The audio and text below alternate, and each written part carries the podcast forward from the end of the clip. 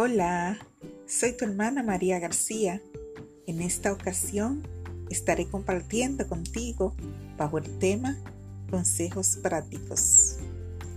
Isaías capítulo 66, verso 13 nos dice, como madre que consuela a su hijo, así yo los consolaré a ustedes.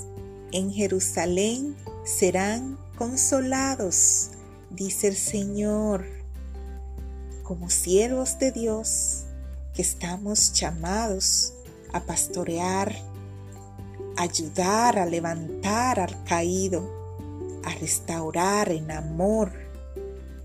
Frecuentemente a las iglesias llegan personas con falta de afecto, heridas, con falta de confianza, rotas, abatidas. Todo esto brota de las dificultades en las familias, en el matrimonio o acarreada desde la niñez. Debemos orientarlos con la palabra de Dios, que es un recurso poderoso para resolver todas las situaciones en nuestro diario vivir, siguiendo las pisadas del Maestro, nuestro Pastor Celestial. En el Salmos 23, verso 3, el salmista nos dice, confortará mi alma, me guiará por senda de justicia, por amor de su nombre Aleluya. Qué bueno es Dios. James Hayles, en su libro El Ministerio del Pastor Consejero, nos insta a involucrar a esos hermanos en actividades familiares para darle la oportunidad de participar, de sentirse acogido, amado, útil e importante en la gran familia de la fe.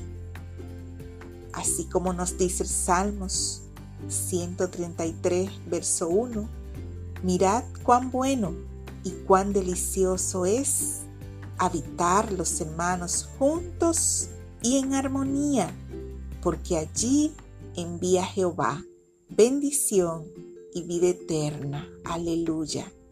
Y Él lo hace para la edificación del cuerpo de Cristo, para gloria y honra de Dios. Digámoslo cantando. Mirad cuán bueno y cuán delicioso es. Mirad cuán bueno y cuán delicioso es habitar los hermanos juntos en armonía, porque allí envía Jehová bendición y vida eterna, porque allí envía Jehová bendición. Aleluya.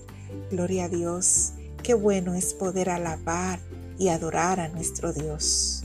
Vamos a orar. Amado Dios, te alabamos, te adoramos, te damos gracias por tu bondad y misericordia.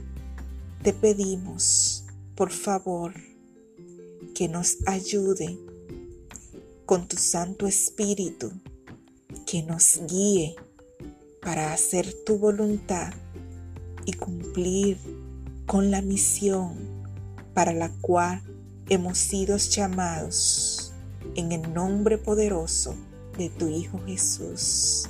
Amén y amén. Dios te bendiga y Dios te guarde. Tu hermana María García, comunicando con alegría.